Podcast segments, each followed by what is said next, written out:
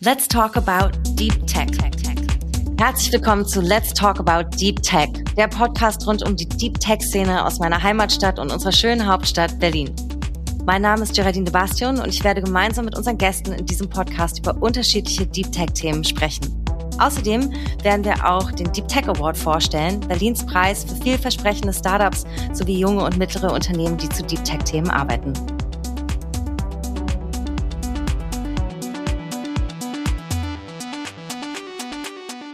Die heutige Folge dreht sich um das Thema IT-Security.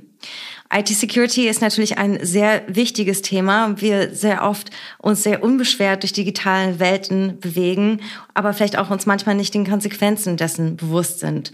Und umso wichtiger ist dieses Thema am Standort Berlin, wo natürlich eine Vielzahl unterschiedlicher Unternehmen ihren Hauptsitz hat. Um einmal tiefer in diese IT-Security-Szene Berlins einzusteigen, haben wir zwei absolute Koryphäen in dem Themenbereich für uns heute in den Podcast eingeladen.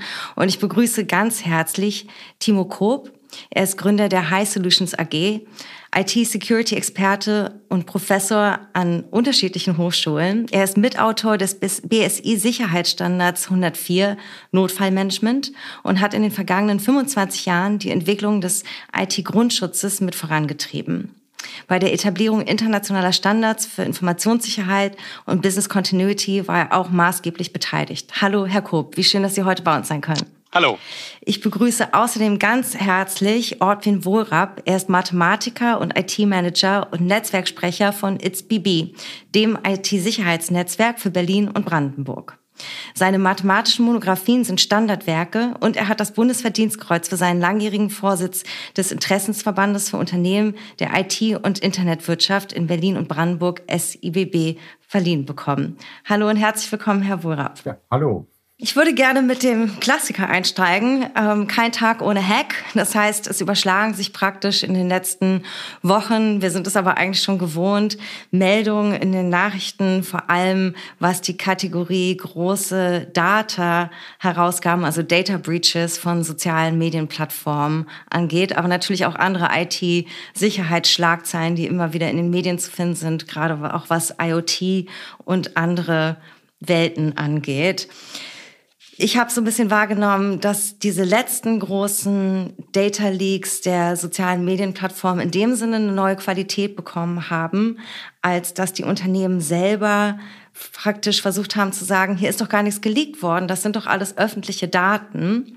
Vor allem in den letzten ähm, ja, Facebook- und Clubhouse-Geschichten nun kann ich mir vorstellen, dass einige der Abgeordneten, deren Telefonnummern damit geleakt wurden, die nicht unbedingt als öffentliche Information verstanden haben.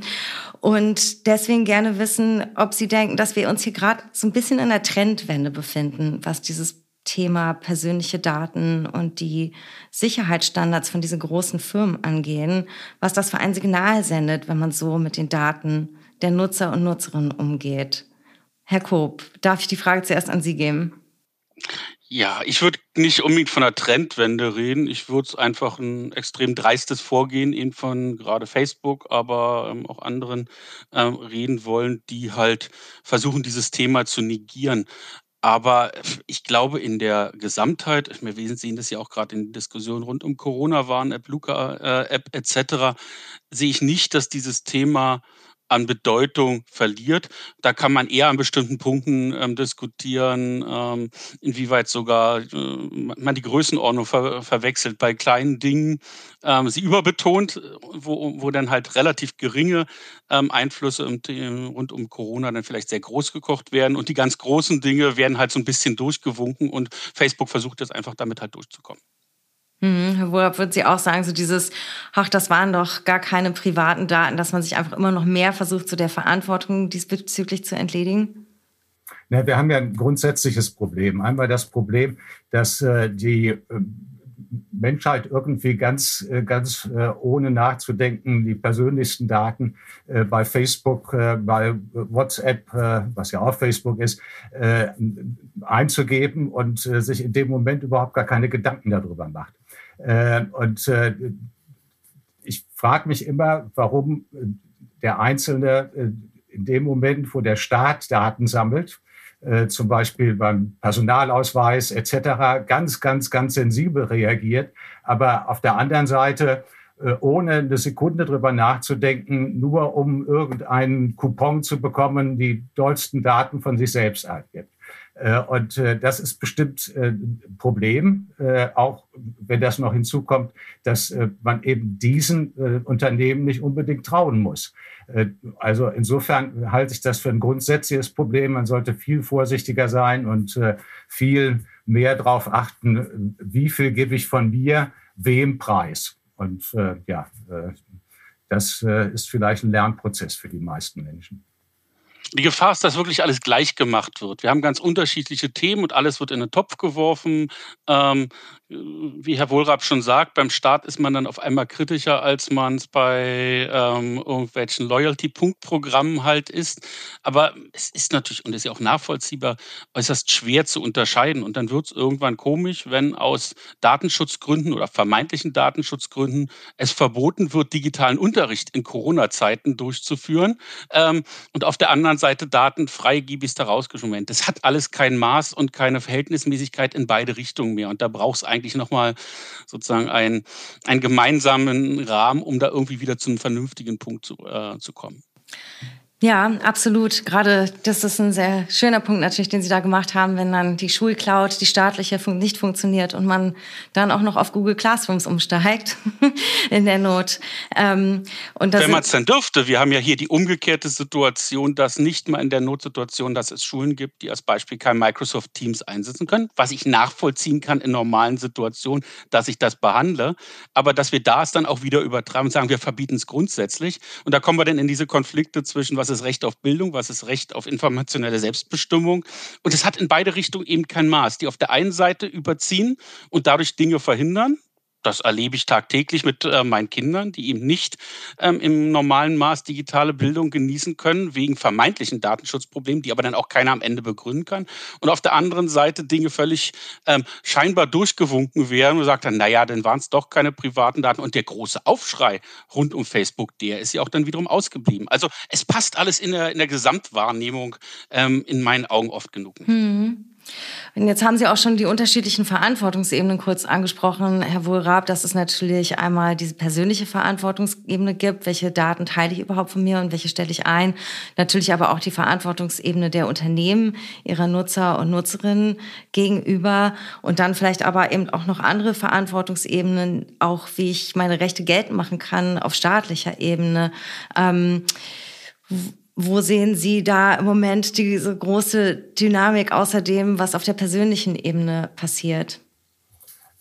Ja, zum einen äh, ist es ja so, dass, dass äh, die, die Firmen wie Facebook, äh, ja, wie, wie alle, die Daten sammeln, das natürlich nicht äh, einfach aus Freude machen, sondern äh, die fangen ja irgendwas mit den Daten an. Äh, und äh, das bedeutet, man wird langsam und sicher zum gläsernen Menschen. Äh, die Algorithmen, die dahinter stecken, sind äh, hochintelligent äh, und können quasi relativ viel über die Persönlichkeit rausbekommen. Auf der anderen Seite, ja,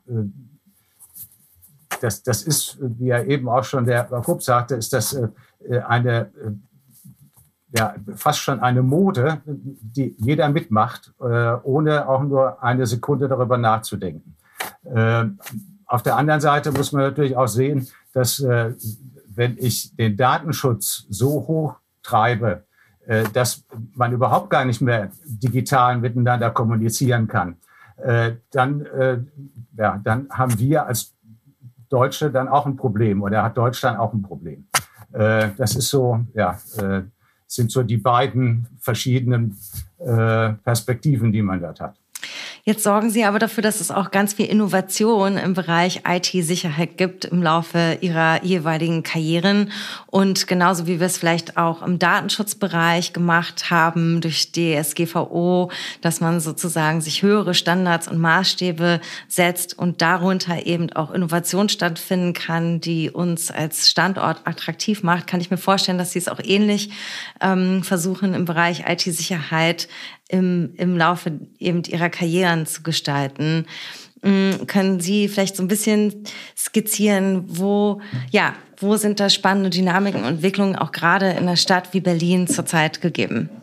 Ja, ja, äh, kann ich gerne machen. Also erstmal äh, glaube ich, dass äh, Berlin durch die Vielfalt das ist ja immer so ein schöner Begriff, den man in Berlin sagt, wir sind vielfältig, wir machen alles. Aber gerade dieses Thema Vielfalt ist hier in Berlin auch für den IT-Security-Bereich äh, zu nennen. Äh, wir haben eine Unmenge an äh, Unternehmen, äh, wenn man sich überlegt, dass wir äh, die höchste Dichte IT als von IT-Dienstleistern hier im Land äh, und, und Umgebung haben. Das sind in der Größenordnung 10.000 kleine bis größere Unternehmen. Und wenn ich dann den Fokus drauf setze auf das, was im Bereich Security passiert, dann haben wir auch noch einiges über 200 Unternehmen, die dort äh, tätig sind und an völlig unterschiedlichen Bereichen. Also ob das jetzt nun das Thema äh, Security im IoT-Bereich, äh, ob das äh, Datenschutz, äh, Datensicherheit, äh, das deckt ab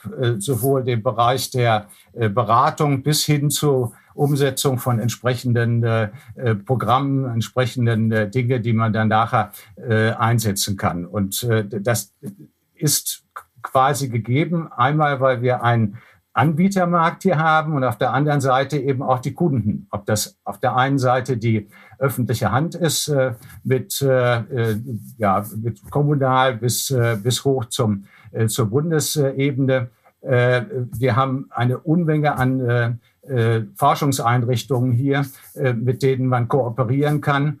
Und äh, deshalb passiert im Augenblick äh, in Berlin unheimlich viel. Also man kann sagen, das ist so eine Art Hotspot in Deutschland, was äh, IT-Security angeht. Und äh, das, das wollen wir insbesondere als Verband natürlich weiter äh, nach vorne treiben, weil äh, äh das äh, auch ein Exportschlager werden kann. Da möchte ich gerne natürlich noch gleich mehr darüber erfahren, wie Sie das in dem Verband und mit welchen Serviceleistungen auch für die Communities voranbringen. Aber zunächst mal, Herr Koop, das ist ja genau Ihr Forschungsschwerpunkt, Digitalisierung und der Auswirkungen auf Unternehmenssicherheit und Innovation. Können Sie zunächst grob skizzieren, eben, ähm, wie diese Arbeit bei Ihrem Ihren akademischen Forschung hierzu aussieht und, und vielleicht auch, wozu Sie aktuell in dem Themenbereich arbeiten? Gehen wir auf die Frage gleich nochmal ein. Ich würde gerne auf die, den Punkt davor noch, ähm, noch mal eingehen. Ähm, wir haben hier eine gewisse historische Situation. Das ist jetzt, hängt durchaus auch alles noch mit Mauerbau etc. zusammen, weil wir sind in Berlin und das war ja lange und die, der große Nachteil, wir sind ja deindustrialisiert, sondern wir haben ja nicht die klassische Industrie mehr. Von daher würde ich Herrn Wohlrab schon fast widersprechen zum Thema, wir haben die Kunden ja. Natürlich haben wir die auch, aber wir haben sie nicht in dem Maße, weil die großen Anbieter eigentlich nicht in Berlin sitzen. Ähm, das ist in dieser Situation aber ausnahmsweise mal ein Glücksfall, weil man natürlich etwas Neues aufbauen ähm, kann. Wir haben hier einerseits, das wurde schon angesprochen, die größte Anzahl von Hochschulen mit natürlich der Stadt Berlin als Magnet für neue Studenten, die anziehen. Ähm, wir werden also eine relativ große Zahl an Absolventen die auch haben. Der Vorteil, den wir früher noch hatte, der günstigen Mieten, was als Punkt für die Studenten war, der entfällt leider langsam. Aber den hatten, ähm, der ist trotzdem ja auch immer noch da, dass Berlin halt als, als Wohnort anzieht. Aber der große Vorteil jetzt im Vergleich, was man mit Stuttgart, Frankfurt, München oder eben auch Köln, Köln, Düsseldorf, den großen Städten ist, da sind einfach sehr, sehr große Unternehmen, die den Markt schon leer saugen. Also die BMWs, die Siemens in München, die saugen den Markt an Absolventen für IT-Security einfach schon mal auf. Da ist es extrem schwer, überhaupt noch zum Zuge zu kommen. Und hier sind wir in der Situation, dass es nicht diese großen Magneten gibt, die die, ähm, ans, ähm, die Leute mit einem sicheren Gehalt anziehen können, sondern hier sammeln sich eben Leute, die sagen, ich will ja auch was anderes. Ich bin vielleicht agiler, ich möchte noch was Neues probieren. Ähm, und dementsprechend kommen wir ja auf eine ganz andere Gründerszene und wir haben ja andere Freiräume, die wir in anderen Städten nicht haben. Also aus dem Kaputten, was vorher da war, kann eben jetzt gerade wirklich was Neues entstehen. Und das sehen wir in vielen Bereichen, nicht nur im Bereich IT-Security, sondern alles, was sich rund um Startups kümmert, dass natürlich der Wettbewerb, auch der Gehaltswettbewerb hier in Berlin immer noch ein bisschen anders ist als in den anderen Städten, wo einfach ähm, die Informatiker gleich weggesaugt werden von der Hochschule. Die dann in Berlin bleiben wollen, können nicht im Großunternehmen anfangen. Also suchen sich was anderes, ist sicherlich auch ein gewisses Mindset, was da ist. Und es ist gut für alles, das was kreativ ist, die, die Dinge neu schaffen. Und deswegen erleben wir das hier stärker als in anderen Städten, dieses, diese eine Start-up-Kultur ganz allgemein. Punkt dazu. So, und jetzt mal nochmal für Ihre Frage. Weil natürlich auch wieder spannend ist, dann, äh, ich komme gleich nochmal zu der Frage zurück, ich stelle Ihnen gleich, gleich nochmal.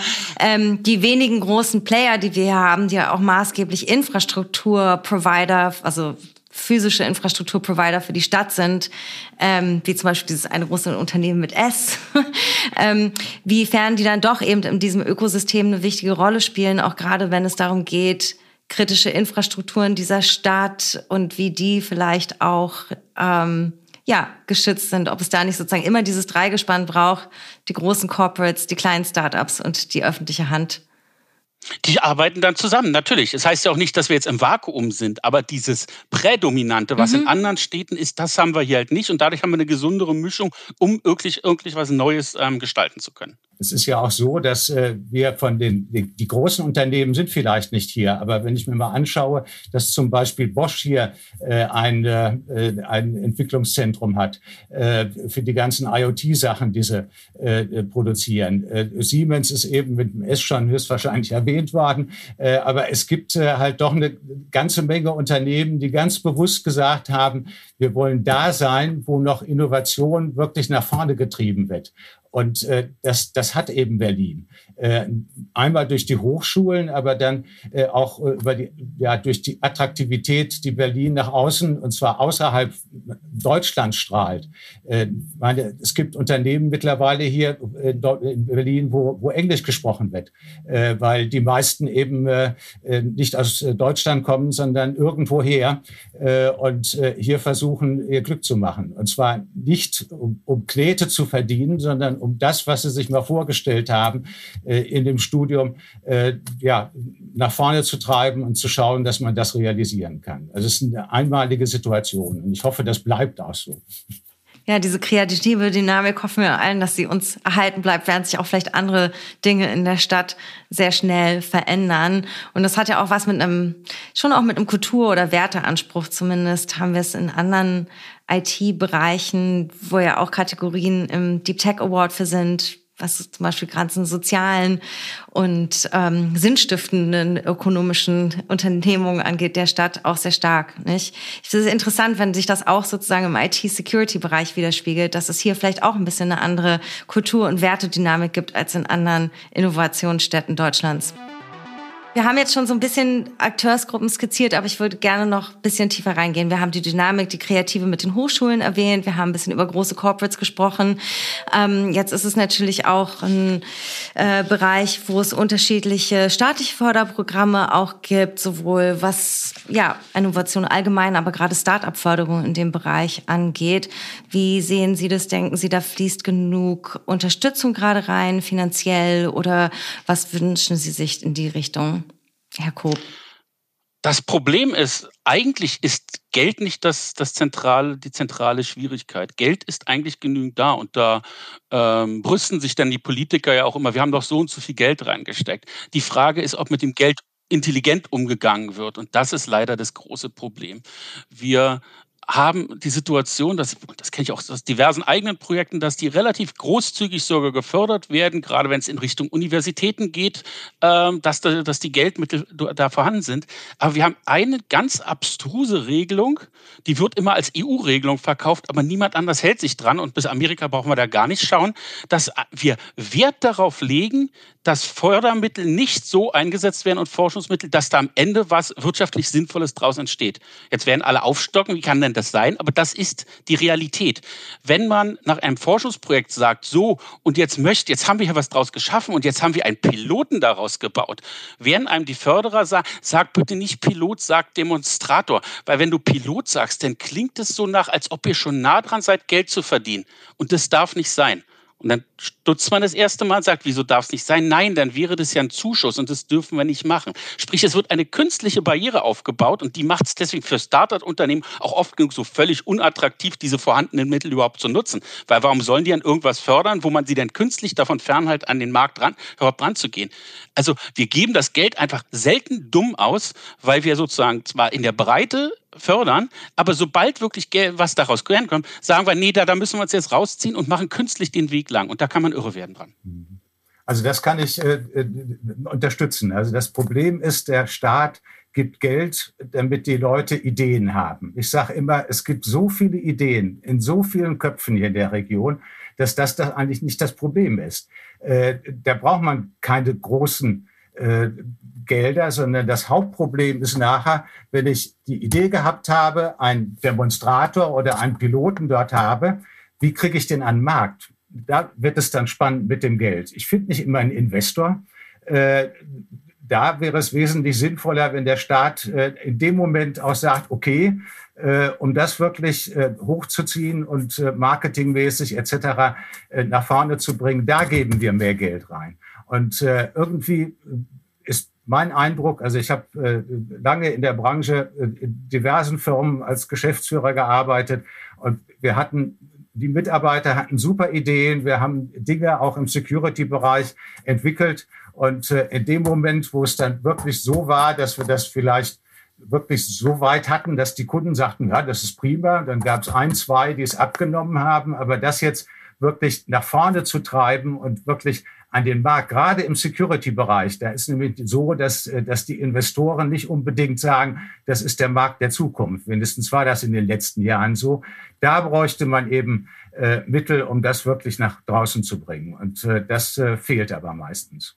Äh, und äh, ja, Problem ist dann auch, liegt auch bei einigen Unternehmen, die gerade diese Fördermentalität äh, des Staates zu nutzen, um quasi die Firma zu finanzieren, immer wieder mal ein paar neue Ideen zu entwickeln, aber nie bis zum Ende zu bringen. Es ist also das kann ich nur unterstützen, das Geld wird nicht richtig ausgegeben. Aber das kann man sogar noch weiter. Wir sollen jetzt hier kein Staatsbashing betreiben. Wie gesagt, das ist die eine Seite, wo man sagt, da wird eben, da werden eben Firmen alimentiert, die erste Ideen entwickeln, den halben Weg gehen und dann lieber eine neue Idee entwickeln, als den Weg zu Ende zu gehen.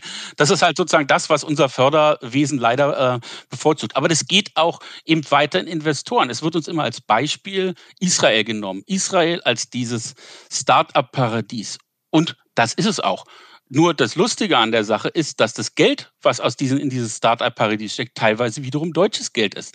Nämlich, ähm, wo die, die Telekoms Allianzens dieser Welt alle eigene Fonds haben, die sie direkt daran investieren. Auf der anderen Seite die gleichen Unternehmen, also jetzt nicht die beiden genannten, sondern wird da als Gesamtheit zu sehen, sich beschweren, dass es keine deutschen Lösungen oder keine europäischen Lösungen gibt. Ja, sie stecken ihr Geld ja sogar selber in, in, ähm, in, in, an, in die äh, in anderen Ländern halt in die Unternehmen. Also das ist das gleiche Problem. Wir bringen es nicht zusammen, den Markt Beschaffung, das ist auf staatlicher Seite, aber auch Unternehmen, erzeugt ja sozusagen eine Marktmacht, dies mit strategischen Gedanken zusammenzubringen. Der Staat, der was fördern will, dass wir eine florierende Industrie haben, fördert nicht die Industrie, sondern nur die Phase davor. Die Industrie, jetzt nicht die Security-Industrie, sondern die Unternehmen, die Großunternehmen, beschweren sich auf der Seite, dass es nicht die deutschen Lösungen gibt, aber investieren in die Startups in anderen Ländern. Oder es wird noch eine dritte Ebene dazu. Wenn sie denn Produkte beschaffen wollen, dann fragen sie als erstes, na, wie viele Großkunden habt ihr denn schon? Wie kann das kleine Unternehmen logischerweise nicht haben. Also wird am Ende dann doch die Cisco-Komponente gekauft, weil die ist ja viel größer. Also das ist schon ein bisschen schizophren auf allen Seiten und das macht das Leben uns schwer. Nicht die fehlenden Intelligenz der Leute, die wir hier haben und das Klima, die wir Das ist alles wunderbar. Die Schritte danach zum erfolgreichen Markt, da tun wir uns furchtbar schwer. Mhm. Ich würde jetzt die These aufstellen, dass alles, was Sie gerade gesagt haben in Bezug auf IT-Security genauso gelten würde für das Thema Plattformwirtschaft zum Beispiel und auch andere Bereiche, wo wir gerne einen dritten europäischen Weg haben würden, aber einfach keine Entwicklung haben, um sie den US-amerikanischen oder chinesischen entgegenzuhalten und zu sagen, hier ist dieser dritte europäische Weg. Und, ähm, und sich das natürlich dann auch zeigt eben, weil das natürlich ganz viele Basisinfrastrukturen sind, die auch wieder andere Dinge in der Digitalwelt bestimmen. Und ja, würde hier eine große Parallele zwischen diesen beiden Themenwelten sehen. Das andere, was mir dazu noch einfällt, ist natürlich der Staat auch als Kunde und dass meines Wissens nach Israel und die USA gute Beispiele dafür sind, wie Sicherheitsentwicklung, militärische Entwicklung und eben der Staat als Kunde dieser IT-Sicherheitslösung anders auftritt vielleicht als bei uns. Würden Sie das auch so sehen, Herr Wohlrab? Äh, ja, äh, also erstmal ist es, glaube ich, so, dass, äh, dass der Staat, äh, das ist nicht unbedingt ein einfacher Kunde. Äh, aber äh, ist auf der anderen Seite natürlich auch ein attraktiver Kunde, weil dort relativ viel Geld geflossen, äh, fließt. Ähm, da sehe ich vor allen Dingen das Thema, dass äh, mittlerweile die, die Projekte, die dort äh, vergeben werden, so eine so große, ja, dass da ist eine Größenordnung, die normalerweise ein mittelständiges Unternehmen äh, bei Weitem nicht liefern kann. Selbst wenn man dort Konsortien macht, kommt man nur relativ schwer äh, an diese Aufträge dran. Ob das Beratungsaufträge sind, ob das Aufträge sind, äh, die, äh, wo es um IT-Security-Komponenten geht. Äh, da, das ist ein Riesenbatzen, äh, den ich als äh, Unternehmen, so wie wir sie hier in Berlin und Umgebung haben, äh, selbst wenn man jetzt drei, vier, fünf Firmen auf einmal äh, nimmt und äh, sich dort bewirbt, äh, hat man keine Chancen. Da geht es um zig Millionen im Jahr. Äh, da sind die Großen dran, äh, die Accentures dieser Welt, äh, um mal einen Namen zu sagen. Ich könnte es jetzt alle aufzählen, aber äh, die bestimmen, wo es lang geht. Äh, und äh, dort mal zu schauen, was gibt es in, was gibt es an Unternehmen, an Know-how in Deutschland äh, und warum mache ich diese Brocken immer so groß, so dass ich nachher auch noch Probleme mit dem Bundesrechnungshof bekomme. Warum kann ich das nicht kleiner machen und den Unternehmen geben, die höchstwahrscheinlich wesentlich effektiver die Probleme des Staats auch lösen können. Äh, ja, das äh, sollte man an höherer Stelle mal öfter mal kommunizieren, aber äh, selbst als Verband, und ich kenne das sowohl vom SIBB wie auch jetzt vom IZBB, äh, ist es schwierig, äh, dort äh, überhaupt eine Stimme zu bekommen. Ich würde natürlich noch sehr gerne auch mehr von Ihrer Verbandsarbeit hören und eben auch gerade noch auch von dem, was eben die Musik hier in Berlin ausmacht. Können Sie da noch mal ganz kurz skizzieren, wer ist alles sozusagen Mitglied bei It's BB und wie sieht da auch Ihre Arbeit aus, diese unterschiedlichen Akteursgruppen, die wir auch schon besprochen haben, an einen Tisch zu bekommen? Mhm.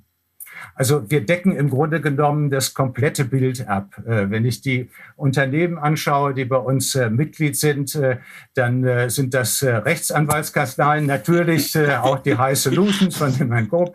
Das sind Beratungsunternehmen, das sind auch die, die es umsetzen. Das sind auch reine IT-Dienstleister, die eben dieses Thema besonders angenommen haben. Äh, und äh, dadurch haben wir quasi so, einen Querschnitt und äh, das gibt uns auch quasi die Chance, dass wir uns verstehen können als Ansprechpartner für die KMUs für die Unternehmen hier in der Region, aber auch äh, äh, nicht nur in der Region, sondern auch äh, ganz Deutschlands, äh, wenn sie ein Problem haben, wenn sie Hilfe brauchen, äh, dass sie sich bei uns melden, sozusagen der Single Point of äh, Contact für Unternehmen, wenn es um IT-Security geht. Und das hat zum einen die Folge, dass wir an mehreren Ausschreibungen jetzt gemeinsam, also mehrere Firmen gemeinsam dran teilgenommen, mehrere Mitgliedsfirmen, äh, um dort äh, zum Beispiel äh, eine Förderung zu bekommen. Äh, sind wir wieder bei dem Thema von vorhin. Äh, vielleicht haben wir so auch eine größere Chance. Äh, mit Universitäten auch zusammen. Da ist auch eine relativ gute Zusammenarbeit mit den Hochschulen und Universitäten hier in der Region. Äh, einige sind auch Mitglied bei uns und äh, ähm, das hat bei zwei positive Seiten. Einmal lernen wir direkt, was im Augenblick im Bereich der Forschung äh, geschieht und äh, können das unseren Mitgliedsfirmen weitervermitteln. Äh, und andererseits ist es so, dass äh, dort natürlich Studenten sind, äh, die sich auch für dieses Thema interessieren, sonst würden sie nicht den Studienzweig äh, IT Security nehmen. Und äh, damit äh, gibt es die Möglichkeit, dass man, dass die nicht nach München oder Stuttgart gehen, sondern dass man sie hier in der Region hält und äh, die Mitgliedsfirmen äh, auch äh, über Praktiken oder über gemeinsame äh, Masterarbeiten oder äh, anderen äh, Dingen die Studenten eben frühzeitig binden kann, äh, sodass sie dann nachher auch bei den äh, Firmen weiterarbeiten. Was wir außerdem seit geraumer Zeit machen, sind Awareness-Veranstaltungen einmal im Monat. Das ist jetzt für die Allgemeinheit bestimmt. Äh, das machen wir zusammen mit der IHK äh, jetzt seit Anfang dieses Jahres und äh, das kommt auch sehr gut an. Wir haben dort über 100, 120, in der Spitze waren es, glaube ich, Teilnehmer, die an dieser Online-Veranstaltung teilnehmen und das ist so ein breites Spektrum von dem kleinen Unternehmen oder äh, auch mal Handwerksbetrieb äh, bis zu größeren mittelständigen Unternehmen. Äh, das sind IT-Leiter, äh, die sich das anhören und äh, eben erfahren, welche Risiken gibt es, was kann ich dagegen tun. Äh, und das findet einmal im Monat statt und das ist eigentlich, wird sehr gut angenommen. Das sind so ganz grob mal die wichtigsten Themen, die wir angegangen haben und angehen. Es klingt, als wären Sie viel beschäftigt. ja. Ich würde da auch gerne noch einen Punkt sagen, gerade das, was ähm, Herr Wohlrapp auch kurz angesprochen hat, die Verbindung zwischen eben den mittelständischen Anbietern, die wir hier haben, mit den Hochschulen in der Stadt. Das ist eben der, gerade die Pfunde, die wir haben, mit denen wir wuchern können. Das ist mir besonders wichtig, weil die Hochschulen suchen Drittmittel, aber die kommen natürlich auch als erstes auf die Idee, dann frage ich doch mal bei Siemens nach. Die Studenten suchen Masterarbeits-, Bachelorarbeitsthemen, die kommen auch als erstes auf die Idee, dann frage ich mal bei Bosch nach. Ähm, da dieses sich gegenseitig kennen und da gemeinsam was zu machen, das ist für alle Seiten äh, wichtig. Sei es um den Kampf um die Köpfe, ich versuche ja auch zu verhindern, dass alle jetzt in Startups gehen, sondern versuche ja auch möglichst viele clevere Köpfe für mich ins, im Unternehmen zu gewinnen. Wir feiern nächstes Jahr 30 Jahre Startup. Ähm, das ist dann ja auch ein Weg dahinter. Aber natürlich auch mit den Hochschulen zu sagen, ihr müsst nicht immer nach den, bei den Großen schauen, ob da irgendwo noch was für ein Drittmittel äh, zu holen ist, sondern wir können hier zusammenarbeiten. Da äh, ist es oft so, dass wir gar nicht wissen, was wir alles wissen. Und dies zusammenzubringen, wie kann man was gemeinsam machen zwischen Hochschule, zwischen ähm, kleinen Unternehmen, kleineren Unternehmen miteinander, eben vielleicht auch mal mit einem größeren Kunden. Das ist sozusagen diese Drehscheibenfunktion, die eigentlich für mich die höchste Bedeutung hat. Jetzt ist es ja so, dass viele Digital-Communities in Berlin auch noch andere Trefforte haben außerhalb des Clusters. Und ähm, ich würde interessieren, ob Sie wissen, ob es noch andere Anlaufstellen gibt, einen IT-Security-Stammtisch. Vielleicht haben Sie auch Ihren Room 77 oder einen analoges, äh, analogen Ort als Treffort dazu, wo sich so die IT-Security-Szene Berlins sammelt, wenn sie irgendwo zwischen dem Dayjob und der Freizeitgestaltung ist. Wenn ich jetzt sagen würde, dass wir ein Clubhouse-Meeting hätten, würden Sie es uns hoffentlich nicht glauben. Nein, das dürfen wir nicht. ich mache es mal ganz platt. Was für uns und unsere Kollegen, das die Klientel wir haben, ist zum Beispiel natürlich der Chaos Computer Club. Eine sehr, sehr große Base, die wir haben, wo eben auch ein Austausch stattfindet. Ähm, das ist natürlich, eben wird man redet da nicht über kommerzielle ähm, Themen. Das ist gut und richtig, dass das da sozusagen tabu ist. Aber dies ist natürlich genau einer der Punkte, wo wirklich der Austausch stattfindet, wo wir gerade eben als Unternehmen, die auch davon leben, Schwachstellen zu beseitigen, zu bekämpfen, Vorfälle zu verändern, natürlich dadurch extrem nah ähm, an, am Puls sind, wo unsere Kollegen hinkommen, wo wir natürlich auch Kollegen haben, die aus diesem Umfeld ursprünglich halt ähm, gekommen sind. Das ist ein ganz natürlich und Berlin einer die die größte Base da entsprechend hat für uns ein sehr sehr wichtiger Anlaufpunkt. Absolut. Ja. Entschuldigung, Herr Also wir, wir haben natürlich auch die Teletrust hier in Berlin sitzen. Wir haben den Bitkom sitzen. Der Bitkom äh, hat natürlich äh, auch äh, zu dem Thema äh, IT-Security ihre äh, also, Gruppen. Äh, und wir haben natürlich auch den SIBB, der quasi so ganzheitlich die IT-Branche hier in der Region vertritt. und da gibt es sehr enge Kontakte, auch gemeinsame Aktivitäten und ja, wir sind da schon gut unterwegs. Bevor sich jemand vernachlässigt, für Deutschland sicher im Netz sitzt auch noch genau. in Berlin. Also ja. äh, die, die Möglichkeiten, ähm, ich, mein Kalender zu füllen, nur mit Terminen von verschiedenen Verbänden, Interessengemeinschaften etc., wäre gar kein Problem. Da ist es dann immer schon schwerer, sozusagen auszuwählen, wo, wo kann man hingehen, wo kann man nicht hingehen. Also das ist auch einer natürlich der Vorteile, dass das sich hier, hier sozusagen kulminiert. Das ist wahr. Und in einem postpandemischen ähm, Leben, wenn es das dann jemals gibt, dann natürlich auch äh, sehr schön, diese Qual der Wahl zu haben, zu welchem Meetup gehe ich heute oder in welchem Stammtisch lasse mich blicken. Ähm, jetzt haben wir natürlich bevorstehend den Deep Tech Award wieder dieses Jahr. Und Herr Koop, soweit ich weiß, sind Sie auch wieder dieses Jahr mit in der Jury dabei. Vielen Dank dafür schon mal. Bevor wir jetzt zur IT-Security-Kategorie beim Deep Tech Award kommen, würde ich gerne noch mal eine allgemeine Frage stellen. Und zwar haben wir eben verschiedene Kategorien zu unterschiedlichen Deep Tech Themen von KI über Blockchain und IoT. Und mich würde die Konvergenz dieser Themenbereiche interessieren aus der IC-Security-Sicht. Das heißt, wenn wir über Innovation und IT-Security sprechen, in Bezug auch auf diese anderen Deep Tech sehen, wo sehen Sie da die meiste Dynamik oder Bewegung oder finden Sachen statt, die Sie selber spannend finden? Dynamik gibt es überall. Die Frage ist jetzt, wo sehe ich für mich persönlich, aber auch ähm, grundsätzlich sozusagen die, gerade die, die Konvergenz der Themen. Und nun hatten wir das ja am Anfang schon. Es ist ja noch nicht unbedingt so, dass wir in Deutschland jetzt Frontrunner bei diesen Themen sind. Man könnte auch sagen, wenn man es als Fußballspiel betrachtet und wir jetzt Halbzeit haben, liegen wir schon relativ hoch hinten im Verhältnis zu anderen Ländern.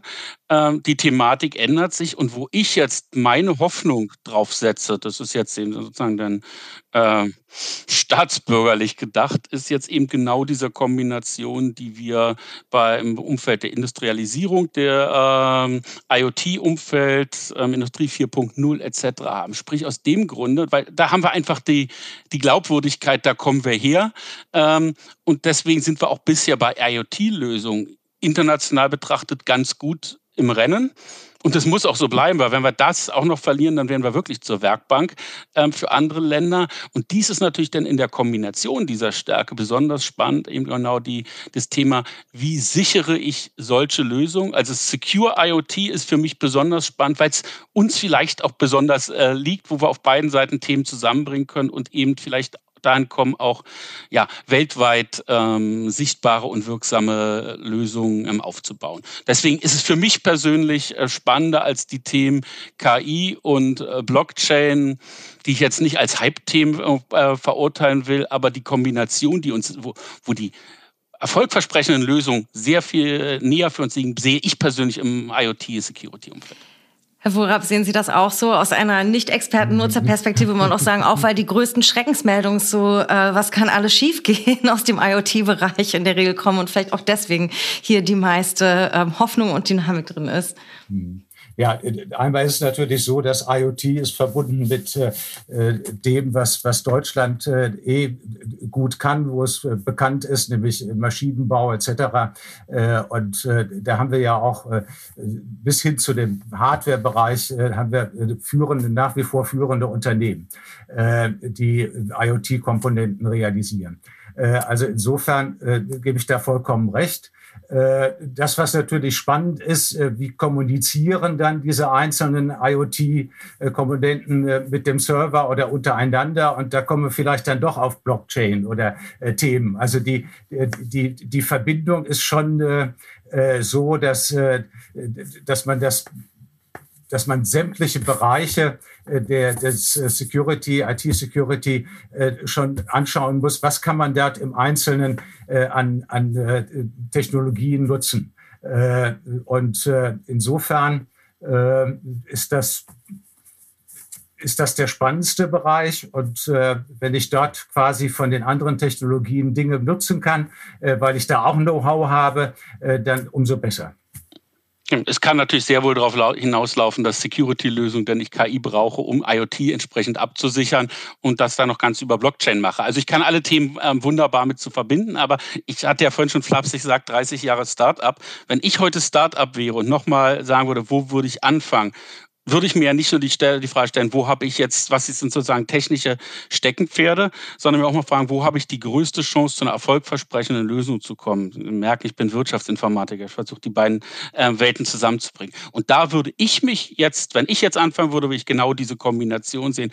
Wo ist in dem Trendthema IoT, wo kann ich da ähm, mit dem Thema IT-Security, wenn das eben mein Steckenpferd ist, wie kann ich da zum Erfolg kommen? Und da sind eigentlich die Chancen äh, in Deutschland eben hervorragend, weil wir haben genau oder die Kundenplattform äh, für, den, für die Anbieter. Ähm, der Markt schreit danach. Es ist sehr konkret, dass wir dafür ähm, kurzfristig Lösungen brauchen. Es ist also nichts, wo man sagt, da, da habe ich in fünf Jahren einen Bedarf. Nein, der ist heute da. Ähm, also das ist eigentlich äh, ein hochspannender und sehr erfolgsversprechender Ansatz, da in diese Richtung zu gehen. Hm, ich hoffe, viele junge Gründer und Gründerinnen hören mit und machen sich eifrig Notizen. In der Tat ist das natürlich auch wieder, wenn wir überlegen, sozusagen die Betriebssysteme für unsere Gesellschaft aufzubauen, dann eines der Kernaspekte, wo Sie, wie Sie gerade richtig gesagt haben, einfach viel, ähm, viel zu tun ist gerade und auch ja, bitte, Herr Koop. es, ist, es ist furchtbar, wenn Gründer nur daran denken, wie kann ich möglichst schnell Geld damit verdienen, sondern da muss man muss ja für ein Thema brennen.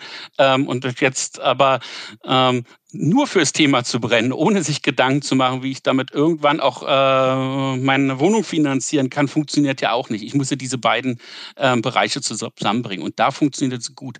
Ähm, und das ist auch das, was umgekehrt mich dann manchmal an dieser Start-up-Szene stört. Deswegen ist mir jetzt dieser, dieser Hinweis nochmal halt wichtig, wenn dann, es gibt zu viele Startups in meinem, meiner Wahrnehmung, wo es eigentlich nur darum geht, wie kann ich möglichst schnell Geld verdienen, ohne dass für ein Thema gebrannt wird. Und auch das ist wieder, wenn man jetzt auf die politische Ebene kommt, da wird es nicht unterschieden. Die sagen ganz viele tolle Startups und man sagt, ja, aber 37 davon sind Schuhgeschäfte, ähm, die irgendein Modell kopieren äh, und genau das gleiche machen. Wo ist da der Mehrwert? Also dieses Startup, die wirklich sagen, ich brenne hier für eine Technologie, für ein Thema und nicht nur darauf auf den Gedanken, wie kann ich in zwölf Monaten äh, mein Business an irgendjemand anders verkaufen, kaufen und kann mich dann in Honolulu zur Ruhe setzen. Wenn diese beiden Kombinationen zusammenkommen, ähm, eben nicht nur das eine, sondern beide Punkte, dann wird es wirklich spannend und dann habe ich halt eben kaum bessere Orte als diese Stadt, diese Themen auch zusammenzubringen. Jetzt liegt die Frage, nach, ob Sie genau auf diese Art von Unternehmen schauen werden in Ihrer Jury-Tätigkeit beim Deep Tech Award dieses Jahr. Aber ich glaube, das ist eine sehr suggestive Frage, die wir schon so ein bisschen vorweggenommen haben. Die, die sich hier bewerben, verkaufen ja keine Schuhe. Von daher habe ich da nicht die Sorge, dass, äh, dass wir solche Kandidaten haben, sondern worauf äh, geguckt wird, ist eben, passieren da technische spannende Dinge, aber denkt jemand auch so weit, dass es wirklich bis zum Produkt kommen kann und nicht auf der nebulösen Wolkenkuckucksebene bleibt, sondern dass diese beiden Dinge zusammen gedacht werden. Das ist sicherlich das, was das Erfolgskriterium auch bei einem solchen Preis dann ausmacht. Absolut. Jetzt können wir noch versuchen, einen kleinen Full Circle zum Anfang dieser Podcast-Folge zu machen. Und zwar hatte ich ja dieses etwas flapsige Kommentar mit den Horrormeldungen aus dem IoT-Bereich. Der galt natürlich nicht so sehr für den B2B oder beziehungsweise den industriellen Bereich, den Sie gerade beschrieben haben, sondern eher den Smart Home-Bereich oder eben B2C-Anwendungen im IoT-Bereich, wo ich mal einen jungen Mann vom Bitkom habe einen Satz hören sagen, der so ging wie, na, da muss ich die Oma halt regelmäßig Patches runterladen für ihre Kaffeemaschine. Und, äh, und die Frage, wie wir in Bezug auf dieses Thema auch mit unseren persönlichen Daten umgehen, wenn wir gar nicht wissen, dass wir sie aus unserem Zuhause heraus senden. Ja, in der Tat ist es so, dass man alle Leute allein lässt bisher. Und ähm, wenn Sie jetzt zu dem ja, IT-Elektronikgeschäft ihrer Wahl gehen, dann werden sie da hingehen können und sagen, der Kühlschrank verbraucht viel Strom, der verbraucht wenig. Sie werden, ich sie werden nicht die Frage beantworten, wie viele Kilowattstunden pro Jahr das sind, aber sie werden sagen können, der hat Stufe A und da ist ein Grün und der hat Stufe C, da ist ein Orange, also nehme ich lieber den Grün. Und bisher fehlte uns genau dies gerade in diesem Segment jetzt der Home-Industrie überhaupt die Chance zu geben, so etwas zu bewerten. Dann ist ähm, also flapsig immer gesagt so der der blaue Engel für die IT-Sicherheit. Da haben sich die Experten auch die Köpfe eingeschlagen und es endet jetzt ja auch ein bisschen eben zum IT-Sicherheitsgesetz, weil natürlich, wenn ein Experte sich drüber unterhält, dann ist der nie zufrieden mit dem, was denn da als Siegel rauskommt, weil da ist doch das wieder vergessen worden. Hier und was gilt denn am Morgen ist doch schon wieder alles anders und man muss das doch in die Tiefe analysieren. Wenn man das also Experten in Anführungszeichen allein überlassen würde, dann würden wir nie zum Zuge kommen, weil es immer noch komplexer gedacht wird. Aber so einen simplen Ansatz, wo man sagt, hierfür, nein, die Oma soll das Patch nicht einspielen, aber es gibt wenigstens Patches und ich kann das Passwort ändern ähm, und es ist nach bestimmten Sicherheitskriterien entwickelt worden. Wenn da halt so, gesagt, so ein blauer Engel IT-Sicherheit draufkommt, dann ist es schon, ja, schon, hat es zumindest einen gewissen Mehrwert, obwohl wir alle wissen, dass sozusagen die Ausdauerkraft natürlich immer noch beschränkt ist. Aber das ist ja genau das, was wir jetzt leider im ersten Schritt nur national, nur in Deutschland mit dem IT-Sicherheitsgesetz bekommen. Ähm, deswegen hat die Politik da viel Kritik bekommen, ob berechtigt oder nicht, lassen wir mal außen vor. Wenn man, wenn sie davon ausgehen würde, dass das das Ziel ist, wäre es falsch. Aber als ersten Schritt, dass wir europaweit sowas hinbekommen, damit auch die Oma, aber auch ich, auch ich, ich musste irgendwann eine Babykamera kaufen. Ich stand auch vor den Geräten und sagte, jetzt muss ich mal zehn Stück kaufen und die alle analysieren, wo ich ein Passwort ändern kann, wo das und das. Das funktioniert ja an dem Punkt nicht. Also auch da stehen wir immer noch in den Kinderschuhen ähm, und können nur hoffen, dass es vorangeht und vor allem, dass es nicht so viel langsamer vorangeht, als die Angreifer vorangehen. Und das ist das Problem. Jetzt würde ich ganz zum Abschluss dieses Gesprächs noch gerne fragen, ob Sie was haben, was Sie ankündigen möchten. Herr Wohlrab, vielleicht gibt es zukünftige Aktivitäten von It's BB oder eben auch Online-Veranstaltungen, an denen man teilnehmen kann. Gibt es etwas, wo Sie unsere Zuhörer und Zuhörerinnen darauf hinweisen möchten? Mhm. Gut, das sind einmal äh, die schon erwähnten äh, Veranstaltungen, die einmal im Monat passieren. Äh, ich weiß jetzt den Termin nicht auswendig, aber das findet man auf unserer Webseite äh, itzbb äh, .NET. Äh, zum anderen werden wir zwei, planen wir zwei größere Veranstaltungen. Äh, ich hoffe, dass wir die eine, die wird im Herbst stattfinden, auch wieder mit Publikum machen können. Wenigstens so, dass vielleicht noch nicht komplett. Also eins haben wir überhaupt gelernt. Wir werden sämtliche Sachen jetzt auch immer zusätzlich online machen. Äh, so viele äh, Teilnehmer wie äh, online haben wir bei den normalen Veranstaltungen nie gehabt. Das erweitert sozusagen den Teilnehmerkreis. Auf der anderen Seite ist es halt schön, gerade wenn man jetzt zweitägige Veranstaltungen hat, wo zwischendurch eben auch Kommunikation zwischen den einzelnen Teilnehmern stattfinden soll. Das ist einfacher, da sind die technischen Möglichkeiten zwar vorhanden, aber äh, da das ist einfach nicht so, als wenn man mit einem eine Tasse Kaffee trinkt äh, an, am Stehtisch und äh, sich über dies oder jenes unterhält. Äh, das ist das, was auf alle Fälle äh, kommen soll. Und äh, wir sind äh, nach wie vor natürlich äh, dabei, noch weitere Formate zu finden. Äh, das, was wir eigentlich immer mal vorhatten, war ein Stammtisch, abends wirklich einen echten Stammtisch, äh, wo man beim Bier quasi, beim selbst gezapften Bier oder nicht selbst, sondern frisch gezapften Bier, äh, da träumt man im Augenblick nur von, äh, dass man äh, sich dort äh, trifft und austauscht. Äh, und zwar zum einen die Mitgliedsfirmen, aber auch zum anderen quasi die, für die wir das Ganze tun, nämlich für mittelständige Unternehmen hier aus dieser Region. Äh, das sind die Punkte, die ich vielleicht an der Stelle äh, sagen kann. Mhm. Dankeschön für Danke. diese schöne Einladung. Und Herr Koop, wir freuen uns natürlich auf den Deep Tech Award und dass wir da vielleicht auch ähm, zumindest die Jury und äh, die Moderatorin mit einem Getränk anstoßen können. Also, ja, ich, ich sehne mich auch danach wieder Leute treffen zu können und nicht nur am Bildschirm zu sehen. Ähm, Herr Wohlrapp hat vollkommen recht, so viele Teilnehmer wie online bekommt man nicht, aber es, es gibt auch das flapsige Wort, ich gehe doch nicht wegen des Programms zu einer Veranstaltung, sondern nur wegen drumherum und es fehlt halt völlig genau die Tasse Kaffee, das Bier, das Miteinanderreden.